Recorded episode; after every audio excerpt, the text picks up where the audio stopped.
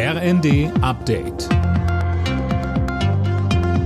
Stündlich neu. Auf den Punkt informiert. Ich bin Nanju Kuhlmann. Guten Abend. Wirtschaftsminister Habeck hat eine groß angelegte Energiesparkampagne gestartet. Er sagt, wer Energie spart, hilft, dass Deutschland unabhängiger von russischen Importen wird und tut was fürs Klima. Mehr von Anne Brauer. Habeck verweist auch auf die hohen Energiepreise, die Verbraucher und Unternehmen belasten. Der Grüne warnt vor einem ganz schwierigen Herbst, wenn die Heizkostenabrechnungen kommen und er betont, dass auch viele Kleinigkeiten wie ein neuer Duschkopf oder die Umrüstung auf LED in Summe wirklich was bringen.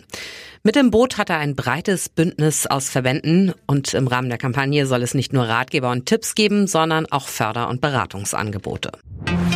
Nach dem Bundestag hat auch der Bundesrat den Weg für das 100 Milliarden Euro Sondervermögen für die Bundeswehr freigemacht. Es gab keine Gegenstimmen, nur einige Enthaltungen. Die Länderkammer hat außerdem grünes Licht für die Erhöhung der Renten und des Mindestlohns gegeben. In Hamm in Nordrhein-Westfalen hat ein Mann vier Menschen mit einem Messer verletzt. Der mutmaßliche Täter wurde festgenommen. Die Attacke hat sich im Bereich der Hochschule Hamm-Lippstadt ereignet. Die Hintergründe sind bisher unklar. Auf deutschen Baustellen ist das Material so knapp wie seit rund drei Jahrzehnten nicht mehr. Im Mai meldeten laut IFO-Institut so viele Unternehmen Engpässe wie seit 1991 nicht mehr. Besonders knapp ist demnach Baustahl, der oft aus Russland und der Ukraine importiert wurde.